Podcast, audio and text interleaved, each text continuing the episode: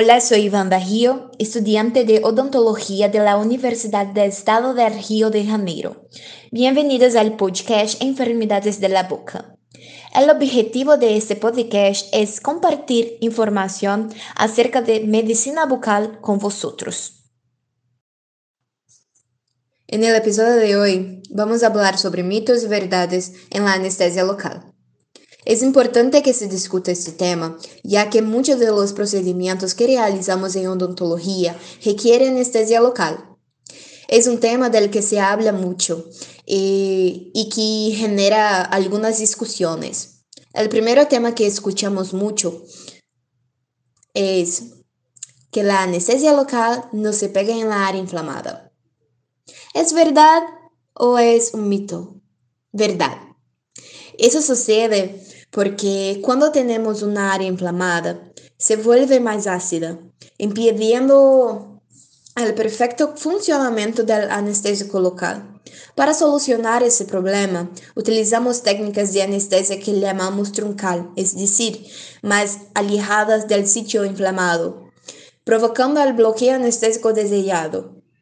El anestésico se deposita más lejos del área inflamada, bloqueando así el nervio.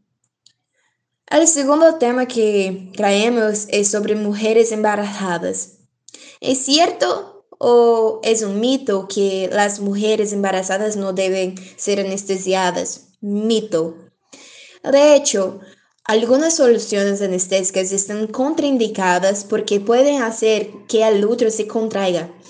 Otros deben evitarse en el primer trimestre.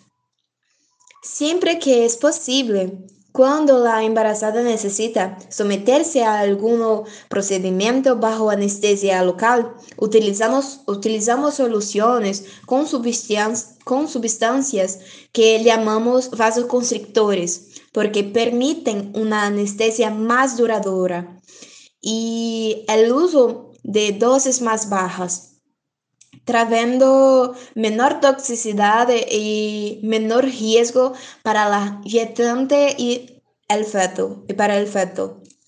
Por último, una pregunta que a menudo escuchamos es si la anestesia es mala para el corazón. Hoy en día existen soluciones anestésicas específicas en dosis y composiciones adecuadas para el tratamiento de pacientes con enfermedades cardíacas. La consulta con el dentista y el cardiólogo permite la elección adecuada de la, de la solución anestésica y el entorno de la atención y el entorno de la atención del paciente. ¿Quieres saber más sobre las enfermedades de la boca?